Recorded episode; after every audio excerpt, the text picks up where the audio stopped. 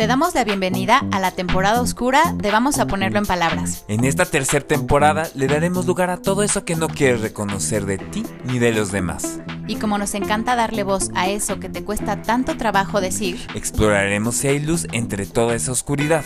Yo soy Brenda García. Y yo Santiago Ortega. Vamos, a, ponerlo, en palabras.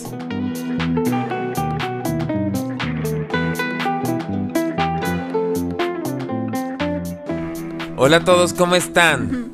Hola, Sant, ¿cómo estás tú? Aquí ya vi que estoy saturando el sonido.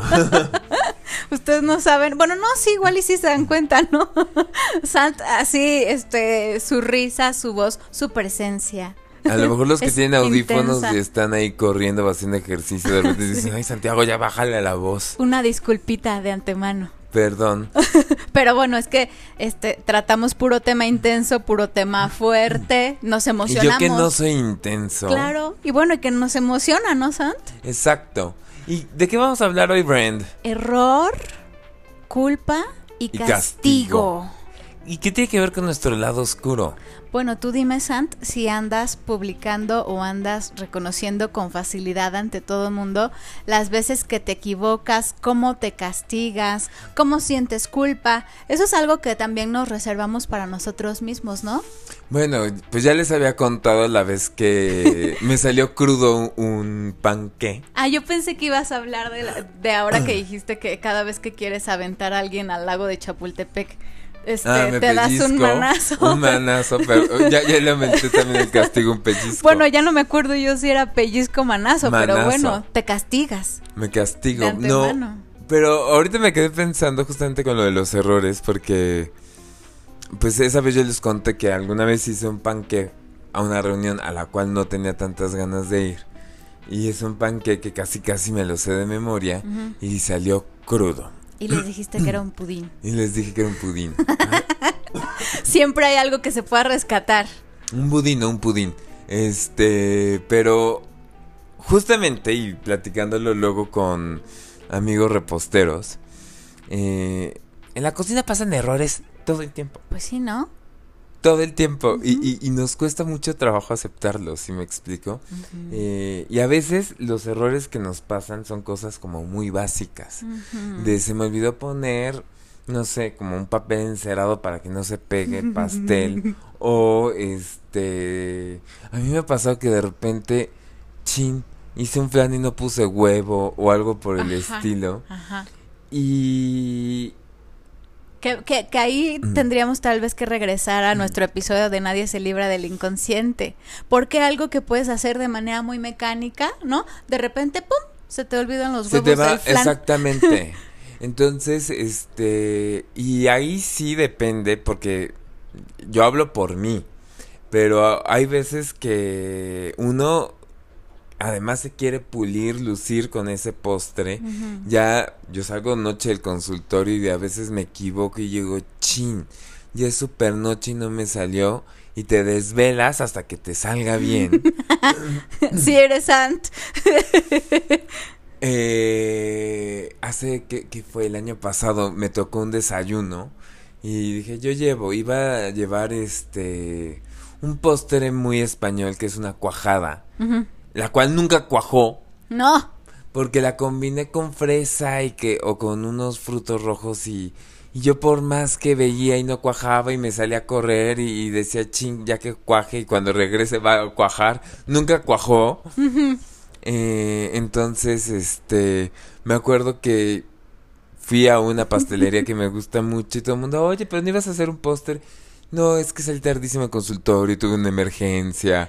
Ahí está, el lado oscuro de, de del error. En vez de haber dicho... No me cuajó, me puedo equivocar. No me salió, tuve que pasar a comprar otro. ¿Sí me explicó? Sí, sí, sí. O sea, es que creo que el error es esta cosa. ¿A poco oh. tú te equivocas, Brenda? Yo me ah. equivoco, Sam. Yo me equivoco. El error es esta cosa así, un golpe al narcisismo, ¿no? Son horribles. Yo te voy a, yo te voy a confesar, este, aparte, me acordé ahorita que dijiste esto de tu cuajada y tal cosa. Eh, me acuerdo que creo que la última vez que hice galletas con chispas de chocolate, eh, la receta decía Algo así como un, como un cuarto de cucharadita de bicarbonato de sodio y yo le eché una cucharada. Las galletas salieron saladas. Saladas. Ok. No he vuelto a hacer galletas. Y eso fue a principio de la pandemia. ¿Ok?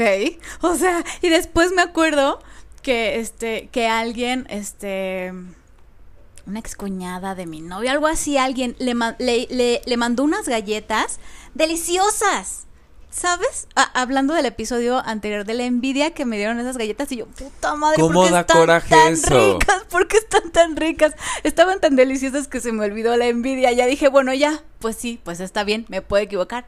Pero ayer estaba pensando en que hoy íbamos a grabar este tema y me acordé de una frase que yo le decía mucho a mi ex y que que hace poco, no sé en dónde, creo que en una serie, en algo, en, en otro podcast, no sé, escuché, alguien también la utilizó.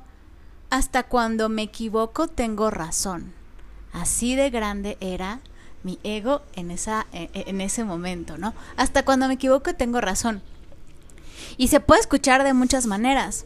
Yo en ese momento, estando en otro análisis con otro analista, yo eh, abarcaba esta frase que yo decía, hasta cuando me equivoco tengo razón, porque yo identificaba que en ese error había justo algo fallido, ¿no? Algo como de mi inconsciente, que yo decía, sí, tengo razón porque entonces hay algo distinto en mi cabeza que está funcionando y que ahí está saliendo una verdad encubierta. Pero se podía entender de muchas formas el decir, hasta cuando me equivoco tengo razón, porque se oye como muy severo. Pero tal vez en ese momento, en esa relación, por ejemplo, que yo tuve, que era tan como de competencia, para mí era como que muy complejo ahí encontrarme en un equipo. Siempre había como una competencia. Obviamente no me gustó esa relación, ¿no? O sea, esa era... Lo matamos. Esa, era una parte... esa era una parte de, de, esa relación que a mí no me gustaba. No sentir que hacía equipo, que no hacía equipo, y entonces que lo que hacía era competir. Sí. Tuve un lapsus. Este, pero, pero esta cosa, yo estaba, pues, pues de todas formas, hasta cuando me equivoco, tengo razón. O sea, me costaba mucho trabajo darme cuenta de mis errores. Y es fuerte porque muchas veces sabemos que nos estamos equivocando y, y, y estamos obstinados de ahora me mantengo en esto. Claro, exactamente. Y me mantengo y, y, lo voy a, a, a, decir, o sea... Sostengo mi error y entonces tengo con que este darle como un lugar y ahí me voy a quedar sentado en mi montaña de errores. Y, y es fuerte porque hay veces hasta que incluso a mí me han confrontado, o sea, hasta me han confrontado pacientes en el consultorio y decir, oye, te cuesta trabajo reconocer esto. Y con mi cara así de neutralidad y abstinencia en el consultorio me quedo callado. ¿Y qué piensas al respecto? ¿Sí me explico? Claro. Este, y, y es fuerte, o sea, porque es aceptar algo que nos pasa todos los días de nuestra vida. Errar es humano. Nos equivocamos todo el tiempo. Los errores tendrán su razón de ser en una lógica del inconsciente, eh, como una manera de decir algo. ¿Y qué pasa? Porque tenemos inconsciente y nuestra vida mental es inconsciente. Pero qué difícil es aceptar algo porque se muestra no solamente nuestra imperfección, se muestra como que no estamos completos y al mismo tiempo que a veces este pues nos cuesta trabajo también reconocer el éxito del otro o, o el mérito del otro. Sí, o que tal vez, bueno, sí, este, sí nos equivocamos, eh, ahí está, por ejemplo, una cosa tal vez que entonces se da ya en el terreno de tu, de tu análisis, ¿no? O en tu terapia. Que tú llegas a platicarle a tu analista, me equivoqué en tal cosa. Porque entonces esas cosas que no, que no, este, que no oreas, este, allá afuera, bueno, llegas, entonces puedes llegar muy contrariado a, a tu espacio y decir, ¿sabes qué, fulanito, sutanita? Ah, en esta sesión quiero hablar de que me equivoqué en tal cosa. Y entonces tal vez en ese espacio sí puedas reconocer por qué te equivocaste. porque tal vez estabas pensando en otra cosa, porque tal vez entonces querías confrontar algo más y provocaste como una fricción, porque tal vez no sabes de eso, pero quieres hacer como que sí. O sea, hay un montón de, de, motivos también muy ligados a lo emocional que hacen que nos equivoquemos. No es nada más incapacidad, no es nada más ignorancia, no es nada más distracción. Nos equivocamos también por otras cosas, ¿no? Y tal vez a veces esas cosas que son más de nuestro mundo emocional, mm, bueno, eso es lo que eso es lo que no queremos que se vea. Claro, no queremos que el otro sepa pero bien que queremos señalarlo. Claro. Bien que queremos señalarlo en el sentido de, como yo dije en el en estas cápsulas que hacemos de intermedio en el episodio pasado, esta alegría maliciosa. sí. O sea, de, ¡ja! A tal equipo no le quedó tal pastel. Sí. Este, sí, sí. y se los digo, o sea, yo, yo, yo sé... Yo soy ese bully de las clases de repostería que llegó así de, ustedes se van al reto de eliminación. y, y es una cosa así de estar señalando el error, porque en efecto, a mí me queda bien y a ti no, y te estoy señalando la falta. Eso es muy fuerte, ¿no? Porque no solo, digo, ahorita lo digo jajaja, jijiji en clases de cocina, pero lo hacemos en las relaciones de pareja. Ay, se te olvidó tal cosa. Ay, tal Mm. cosa. Oye, no me dijiste que ibas a hacer esto. O El famosísimo, te lo dije. el famosísimo te lo dije exactamente. Uy, cómo cala, pero también cuando se te sale, lo dices con gusto, ¿no? O sea, sí hay, hay una cosa como bastante fuerte. Ah, sí, pues te lo dije, pero como no me haces caso, bla, bla, bla, y salen otros problemas, ¿no? Eso yo me acuerdo que me lo decía mi mamá. Solo se la va a ventilar. No, espérate. Eh, eh, que ella disfrutaba muchísimo en la prepa y en la secundaria. Que cuando... ¿Tu prepa?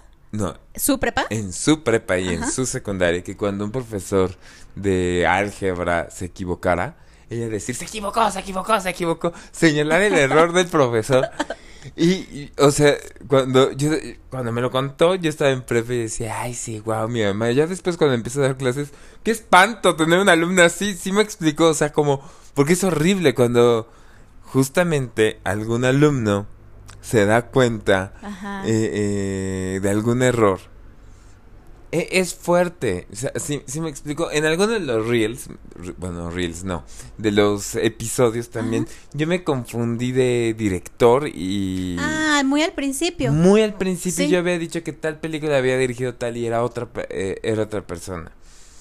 Y me lo corrigió una amiga, Mariana La Onda, y me dijo, te equivocaste de director. Y yo así, Brand, hay que hacer un fe de ratas, hay que explicarlo.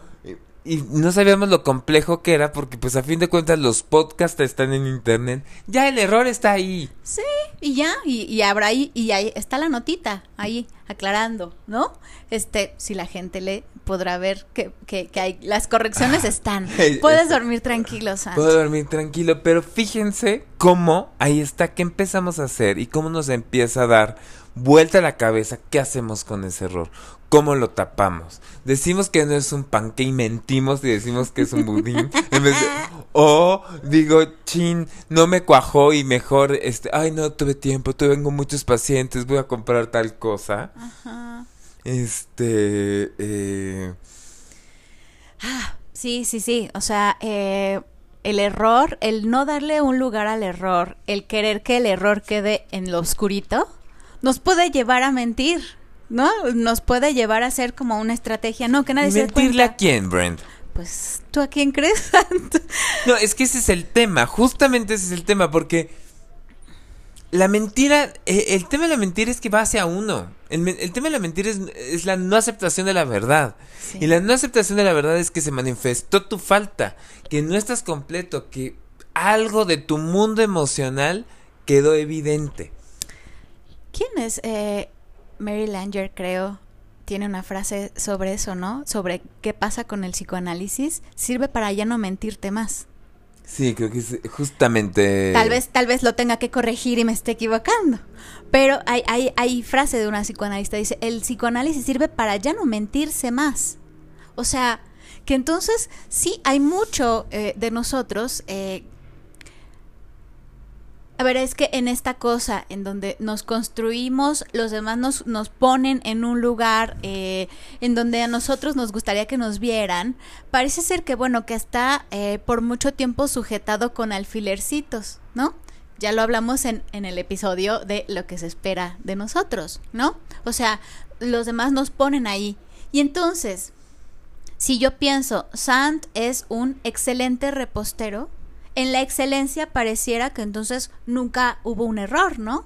Que yo no podría esperar que entonces, pues, que no te cuaje un postre, que entonces, este, que no se, que no se cueza bien un panqué, o sea, ¿eso qué? ¿Me quita a mí el concepto de que tú eres un excelente repostero? Créeme que no. Para mí eres un excelente repostero y me encanta cuando me compartes de tus cositas. Me encanta cada sábado ver tus historias de todo lo que vas aprendiendo pero yo estoy esperando que no te equivoques. Pues no, no, tal vez el que espera que no se equivoque eres tú.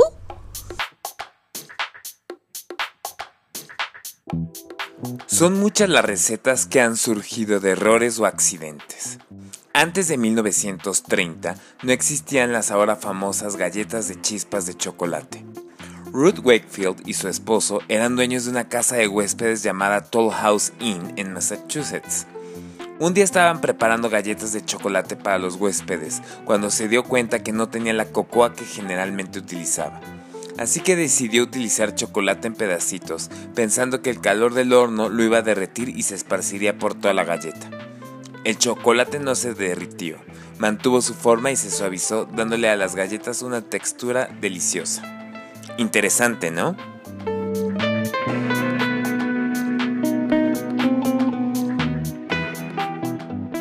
Y bueno, y este es muy fuerte porque es colocarme y colocar al otro en un lugar bien difícil, esperar que no se equivoque.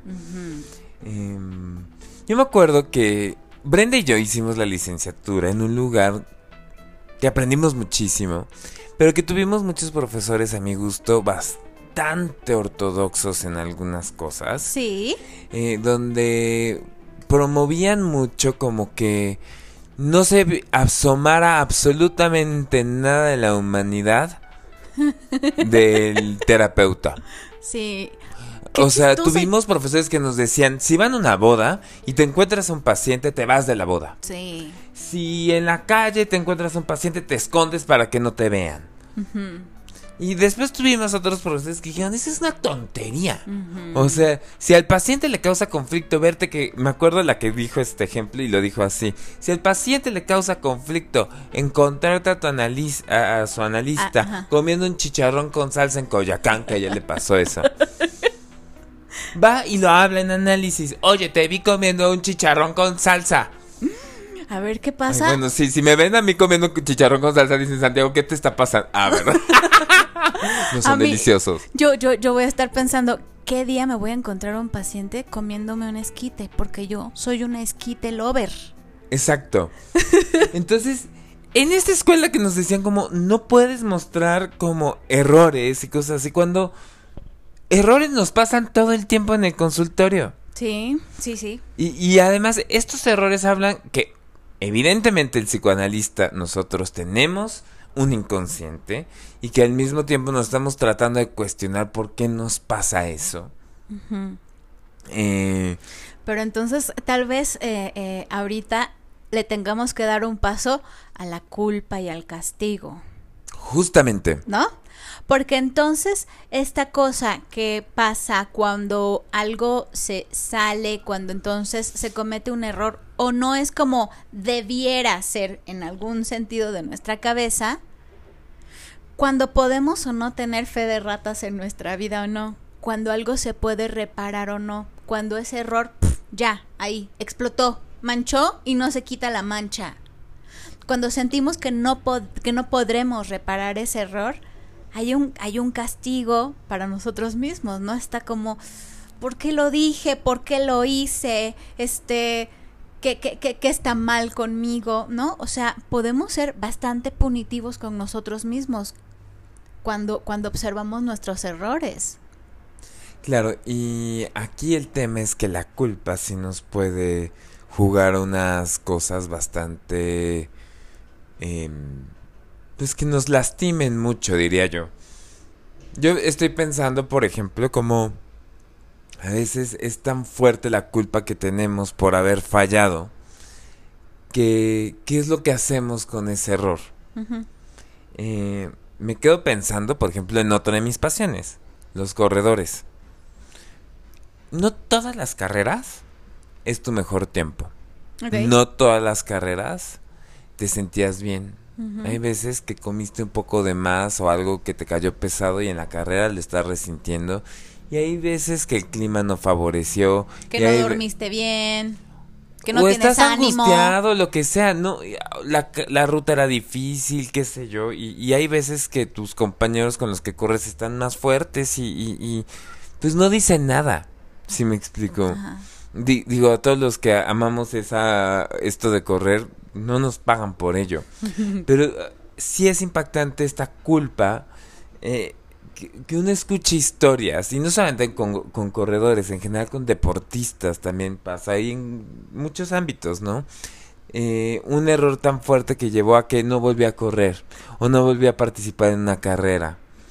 O al contrario, me puse a darle durísimo al gimnasio, a la carrera y todo eso que me terminé lesionando de más. Porque pues llevé al máximo mi cuerpo, me explico. Sí. Eh, o que al mismo tiempo, otra manera más inconsciente que lo he escuchado también, me- una cosa de angustiosa Ah. frente a las carreras y que el yo lo que decide hacer frente a ciertos eventos es mejor no participo. Entonces, ahí está esa parte de culpa y castigo, ¿no? Sí, sí, sí. Aquí la pregunta, y tú qué bueno que te vas al, al episodio de lo que esperan en nosotros, es, pues muchas veces, cuando el castigo es tan grande, es que había mucha expectativa sobre lo que queríamos hacer. Es decir, yo quería lograr tal tiempo, o lograr tal cosa en una carrera, o lograr que todo el mundo dijera, puta, el pastel de Santiago es lo más delicioso que he probado. Ajá. Que no lo logró, la culpa va a ser demasiado grande, pero ¿qué expectativa estaba poniendo ahí? Justamente es una demanda de amor. Sí, claro, claro, claro. Una demanda de amor en un sentido amplio, ¿no? Aceptación, aprobación, que todo mundo... Te eh, reconozca, te aplauda. Es una cosa muy narcisista en el fondo. Sí. Y cuando digo narcisista no digo que eso sea malo. A fin de cuentas el narcisismo, llamémosle, es una necesidad humana, ¿sí me explico? Amarnos a nosotros mismos y que nos amen. O sea, esa necesidad todos la tenemos. Claro. Ah, yo, por ejemplo, eh, me pongo a pensar, y entonces no va a haber otro panqué, no va a haber otro desayuno con tus amigas, no va a haber otra, otro este miércoles de subir constituyentes, o sea, habrá otra oportunidad, ¿no? Otro momento. Porque ese en particular, ese tiempo o ese panqué pueda ser como tan, oh, pero ¿por qué voy a mentir? Este, o voy a poner un pretexto, o mañana no me levanto a correr porque estoy, me siento muy mal con eso. Hay, hay muchos momentos en donde va a haber otra oportunidad, ¿no? Otro momento para poder hacer otro tiempo o este entonces cambiar el tiempo este del horneado, lo que sea, ¿no? Pero hay otras situaciones en la vida, creo, en las que a veces no hay otra oportunidad. Claro. Yo, por ejemplo, me acuerdo mucho el año pasado, mi sobrino eh, Isra, eh, como yo lo llamo con todo mi corazón, Ichigu, este está en un momento de su carrera en el que tenía que hacer un, un examen que entonces iba a determinar si entonces él podía continuar con la siguiente parte de su carrera, ¿no? Porque es algo que tiene que ver con el cuerpo, está estudiando rehabilitación. Y entonces eh, me hablaba muy angustiado y me decía, siento que estoy estudiando un montón, pero tengo mucho miedo. ¿Qué va a pasar si, si, si no paso el examen?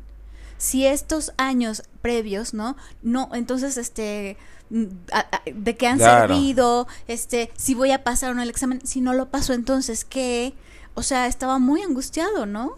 Y eh, ahorita tocaste un tema. Yo me vinieron hacia la mente pum, pum, pum, pum, pum, pacientes, amigos, conocidos que hicieron, por ejemplo, el examen nacional de residencias médicas, que después de la carrera de medicina que quieren entrar a perinatología, digo, a, estos hospitales para estudiar ginecología, pediatría, lo que sea. Sí, sí, sí.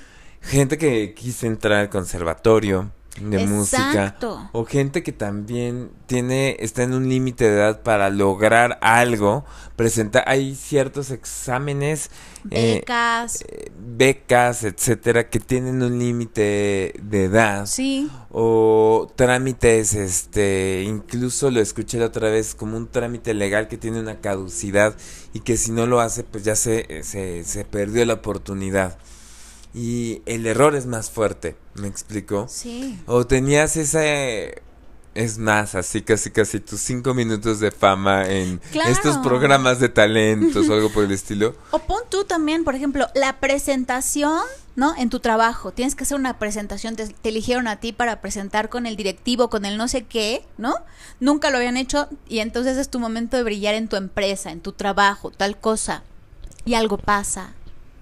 Y esas ¿Cómo duelen?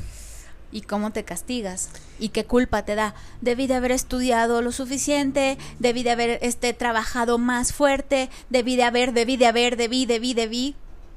¿Cuándo se acaba esa cadena de hasta dónde pueden llegar eh, justo como, como el castigo, como la culpa en ti y darle un lugar que bueno, eh, tal vez eh, se pusieron en juego muchas otras cosas. A mí me dio mucha felicidad que mi sobrino sí pasara, ¿no? Pasó el examen y de hecho esta semana este fue su primer práctica, ¿no? Sí. Pero yo me ponía a pensar en ese momento cuando yo lo escuchaba tan angustiado y, y, tal cual como tía, el consejo que le di fue, si no pasas ese examen, te está haciendo un favor.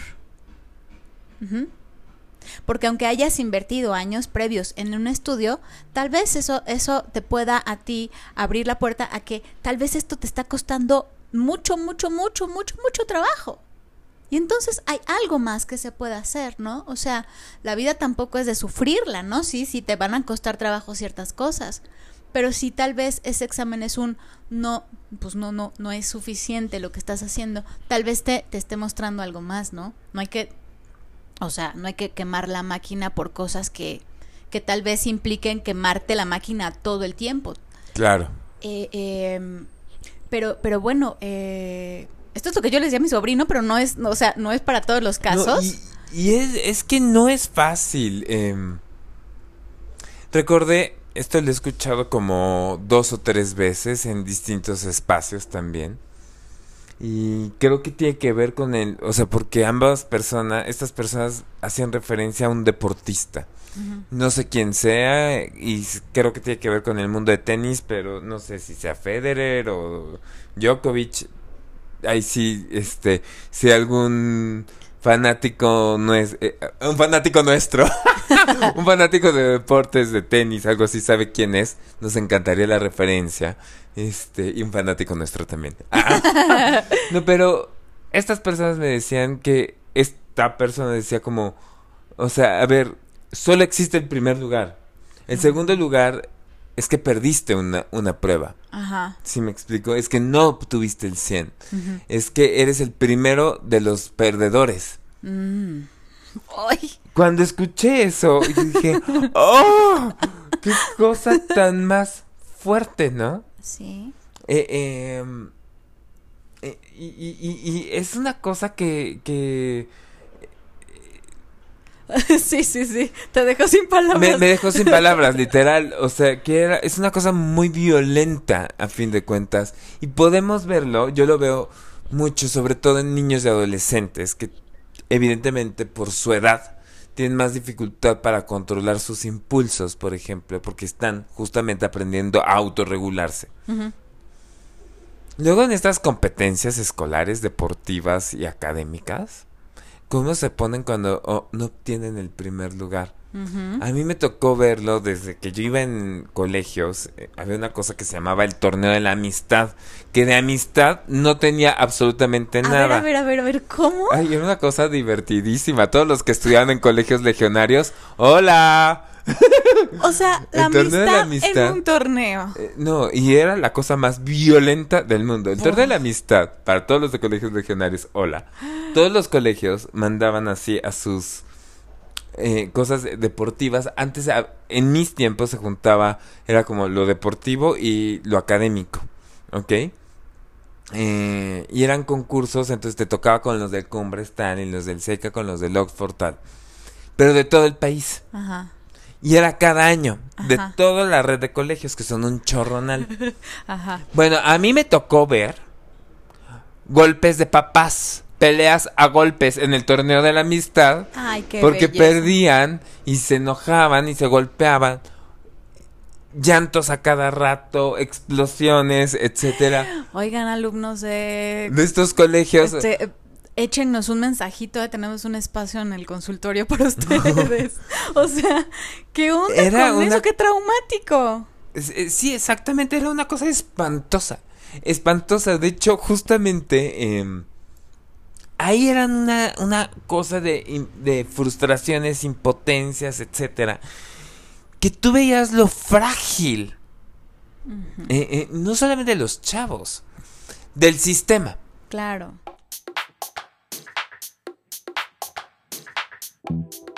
Saca las palomitas porque en esta ocasión te queremos recomendar la película del 2008 titulada La Duda, protagonizada por Meryl Streep, quien ganó un Oscar por esta película, acompañada de las actuaciones de Amy Adams y el fallecido Philip Seymour Hoffman.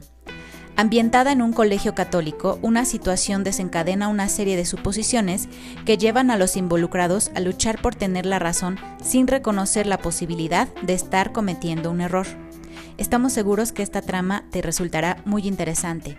Cuéntanos qué te pareció y vamos a ponerlo en palabras.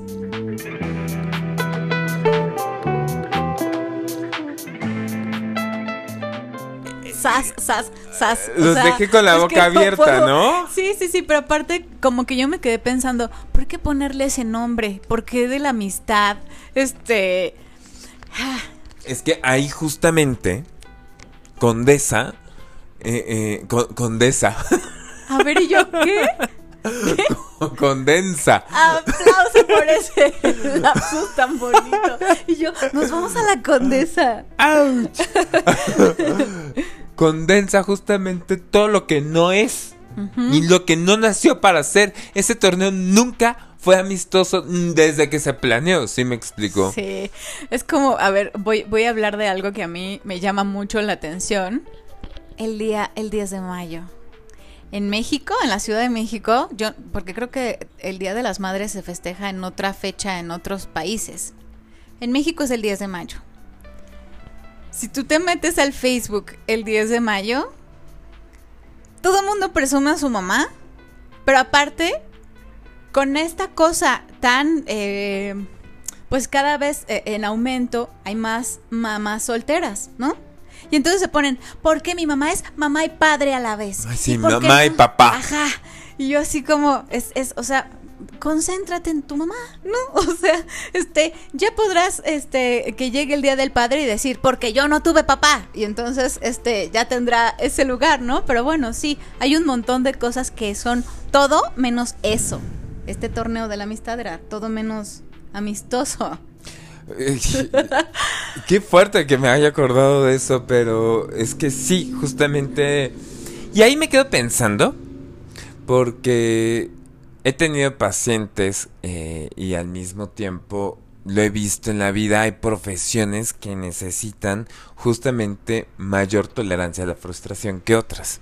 Sí, sí, totalmente. Por ejemplo, una de las cosas, mis hobbies profesionales, que ya se los he dicho, es hacer pruebas de orientación vocacional. Ajá. Me encantan. Ajá. Y una de las cosas que todo el tiempo estoy midiendo es la tolerancia a la frustración. ¿Qué tanto es capaz de, de aguantar? Sí, Aguantar que no siempre va a salir bien la cosa, que se te va a quemar un pastel. Bueno, todos mis, así todos los que ven ya vimos que le duele, a Sant le duele. Exacto. Entonces, este, ¿qué tanto lo pueden tolerar? Sí, sí, sí. ¿Qué tanto lugar le puedes dar al error? Al error en algo que aparte te gusta, ¿no? O sea, por- i- insisto, que seas muy bueno en algo, que seas, que sea algo, por ejemplo, que te guste, ya sea tu profesión o sea algo que haces eh, por diversión, por hobby, algo que te entretiene, algo que haces por placer, una relación que te importe mucho, tu familia, tus amigos, tu novio, este, tu pareja, lo que sea, eh, en todos en todos lados el error tiene un tiene tiene ahí un a ver es una es una cereza del pastel no o sea no es la única cereza pero pero ahí tiene su lugar importante. Tal vez es una cereza medio amarga no o sea pero tiene su lugar. Justamente le quiero dar un lugar. Y qué pasa en ciertos casos cuando hay una película que quiero que vean no sabía si decirlo en estos intermedios, pero no, la, voy a comentar un poco. Yo la vi en la formación y me encantó cuando hice la formación como psicoanalista. Se llama Claro Oscuro y es de un pianista, actúa Jeffrey Rush. Y en esta película él obtuvo el Oscar a Mejor Actor. Eh, esa película es un pianista que existe, eh, australiano. historia real. Y que justamente es hijo de una familia muy pobre. Él era un niño prodigio, pianista brillante, de unos padres que ya llegan a Australia, pero que este habían estado en la Segunda Guerra Mundial, ¿no?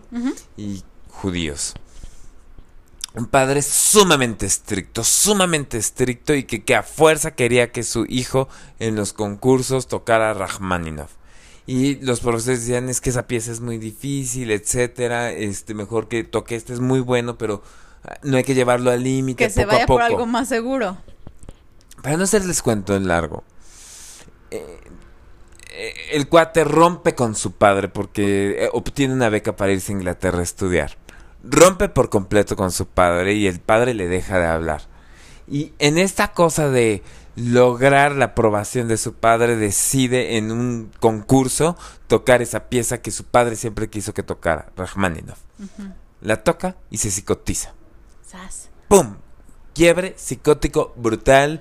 Y, ahí justamente eh, eh, la película es muy interesante porque es como su vida adulta ya después del quiebre psicótico. Es una película de los 80s, 90s. Y va tejiéndose con toda la parte infantil. Es una película muy fuerte, pero a lo que voy es, a veces, e, es algo que yo decía, hay una expectativa demasiado alta sobre lo que estamos teniendo. Y a veces, de repente, yo me quedo pensando con algunos pacientes, qué bueno que no le salió. Qué bueno que fracasó. Porque justamente esta cosa de todo el tiempo estarle dando gusto al otro, es una cosa enloquecedora. Sí al, otro, al otro externo y también a, esta parte que tenemos, ¿no? Nuestro superior, ah, al, otro que nos, que nos regaña adentro, porque entonces, eh, a ver, vamos. Sí, al otro, y lo digo ahora sí con O mayúscula, no solamente es nuestros papás, sino al otro. Es que, que, vive en nuestra cabeza. Sí, ustedes no, no, tal vez están diciendo de qué están hablando. O es que, bueno, eh, hay instancias en nuestro aparato psíquico que entonces eh, eh, tienen que ver con un montón de cosas, o cómo, cómo, cómo es el adentro y el afuera de nuestra mente. Y hay esta cosa, ¿no? Freud decía, bueno, hay un super yo, y tal vez ustedes lo han escuchado. Eh, con nosotros mismos. Sí, pero entonces el super yo en pocas palabras es esa vocecita que cuando estás haciendo algo te empieza a decir, neta lo vas a hacer, está mal. Es la instancia moral. sí de nuestra mente y que están todos los ideales que nos hemos propuesto y que hemos adquirido por a través de identificación. Está el ideal del yo y está la conciencia moral. Entonces, que nos está diciendo tienes que cumplir, tienes que hacer, tienes que hacer. Y yo les he dicho justamente la distancia que hay entre el ideal del yo, lo que nosotros nos proponemos y que es muy inconsciente también, y el yo es la frustración. Hay ideales también y hay super yo muy rígidos y muy punitivos. Entre más rígido y más punitivo, el castigo va a ser más severo. Sí. Por eso, por eso, es muy bello los errores en la infancia, poderlos ver como algo natural. Claro. Hay veces que y he tenido pacientes que no se los voy a decir. Eh, y, y no, no, no crean que soy un sádico. Sí lo soy. No, no es cierto. Pero de repente llego pacientes que de repente dicen, no, pues, que me, me acuerdo, me vienen a la mente algunos así de quedamos en segundo o tercer lugar. Que los llevo a supervisión y le digo, híjole, quedó en segundo o tercer lugar. Y me acuerdo que una supervisión me dijo, qué bueno. Ay, sí, qué Qué alivio. bueno que no ganó. Qué bueno. O sea, y, y hay que trabajar esa herida narcisista y todo, pero que sepa que no siempre va a ganar. Yo a veces le digo a los papás, y alguna vez lo dije en el episodio de paternidad o de masculinidad, no recuerdo cuál. Déjense aventar por sus hijos a la alberca, en el sentido, déjense que el niño goce, que de hacer algo mal, o sea, mal entre comillas, o sea, que no sea un niñito perfecto que entonces este nunca se manche la ropa al com- digo al comer, ¿no? O sea, eh, eh, o sea, darle lugar a que no todo entonces es así, este yo me acuerdo de una paciente que decía este que su mamá quería que llegara peinadita así ni un pelo de fuera de sus colitas, este así como le entregó en la escuela, así quería recogerla, ¿no? Peinada, perfecta. O sea, que no tu mamá no quería que te movieras, ¿no? Que no jugaras, que no hicieras nada, o sea, que te quedaras como muñequita para no despeinarte, ¿no? Eh, ¿Y qué si se despeina? ¿No? ¿Qué si entonces era una niña? O sea, ¿qué si vas y vives? Y te portas como niño y disfrutas y entonces juegas y te despeinas. ¿Qué tal que sales deschongada de la escuela? ¿Qué tiene? ¿Que Eh, no te ves bien? Y a eso voy, qué bueno que lo dices, porque lo quiero apuntalar al cuerpo también. Los errores, o sea, el cuerpo nos hace jugarretas, ¿sí me explico? Sí. Eh, eh, eh, y hay que aprender a que también nos pasan cosas con el cuerpo que no podemos controlar. Se te salen punes. te da diarrea en una carrera. Eh, eh, eh. Te da hipo, este, a la mitad de un, este, de un discurso. Eh, o te empieza a, sentir mal mientras estás haciendo el frutifantástico. Bueno, ¿sabes una cosa? Yo, yo quiero hablar de, de un analista que tuve. Me acuerdo que yo estaba en el diván. Esta mujer cada sesión, este, pero aparte eran horarios distintos, ¿no? Iba dos veces por semana. Y siempre los martes era como el horario que me daba. Yo suponía que era después de comer. Porque entonces yo estaba, y si yo hacía un silencio, escuchaba sus tripas. Sus tripas me interpretaban, ¿no? Este, y yo decía, bueno, yo podría, yo podría ahorita decirle, ¿te sientes mal del estómago? Este, comiste mucho, este, ¿por qué no fuiste al baño antes de entrar? No, o sea, yo podría decirle, ¿qué pasa con tu cuerpo? ¿No? Pues no, nada malo. Su cuerpo está ahí, ¿no? Claro, pero, pero al mismo tiempo, yo me quedo pensando, por ejemplo, ves, en Disney Plus salió estas, esta película bien linda de Red, eh, que habla sobre la adolescencia de una niña y los ideales, etcétera, pero toca el tema de la menstruación. Ay, qué cosa. Accidentes pasan. Accidentes pasan. Dejemos de ver que los accidentes no pasan. Sí pasan. ¿Sí me Sí. explico? Eh, este. Hay veces. Perdón que lo diga así. No te lavaste bien las manos. Pasó un accidente y te manchaste la ropa interior. Pasa. Hombres y mujeres. ¿Me explico? Eh, ups. Pues sí, pues sí, el error es, Ups. Ni modo. se repara. y, y se repara y o no, o sea, en el sentido de pues este O sea, se repara, lo que voy es, se repara directamente o se repara en algún otro sentido. O sea, lo podrás reparar de manera concreta, ¿no? Entonces lavas o haces o te disculpas o tal cosa. O tal vez también te reparas a ti, ¿no? claro. Porque cuando, cuando te equivocas, cuando está el error y entonces está de por medio esta culpa, esta angustia, este castigo contigo, también hay algo que reparar para ti, ¿no? O sea, no, no solo es este, si entonces tienes que lavar, tienes que hacer, tienes que este, hacer 80 mil pasteles hasta que te salga, este, no, no, también hay algo que tienes que reparar para ti. Y, y qué bueno que tocas ese tema porque también y esto es algo que yo con varios pacientes adolescentes y adultos he dicho, hay que dar la cara. Cuesta mucho trabajo. Por ejemplo, esta es la típica que le he escuchado en ambientes laborales y en ambientes, eh, por ejemplo, universitarios y prepa. Me puse una guarapeta en la Navidad del trabajo en la fiesta de inicio Son de las bacanales, ¿no? Empresariales. Puta, que, que pero no solo en trabajo, sino también en, eh, o en las escuelas, ya sabes, en la fiesta de quién sabe qué, me fajoneé con quién sabe qué, me quité el brac, mil historias que uno escucha. No quiero ir, no voy a ir, no voy a ir. Te hablo, incluso me ha tocado atender llamadas por teléfono diciendo no quiero ir. A ver. Pasa. Pues sí. Pasa la gente, una se emborracha, sí, dos, ya pensaremos qué pasó. Si es que pasó algo que eh, tengamos que pensar, pero vas y te pones y te plantas y este al mismo tiempo como que sí, sí me puse pedo y Tal vez eso también tiene que ver con si tú, si tus padres pudieron disculparse o reparar mm. las, las cosas que ellos mismos hicieron, ¿no? O sea, hace rato tú señalaste la, la, la, infancia y yo quería señalar un montón de cosas, pero se nos está acabando el tiempo. Pero yo sí quería decir, bueno, ¿qué pasa cuando tú te equivocas cuando eres pequeño? ¿No? O sea, todo el tiempo estás me, me, me, van a regañar, me van a decir que soy un tonto, que entonces tal y tal y tal. Este, por un lado eso, ¿no?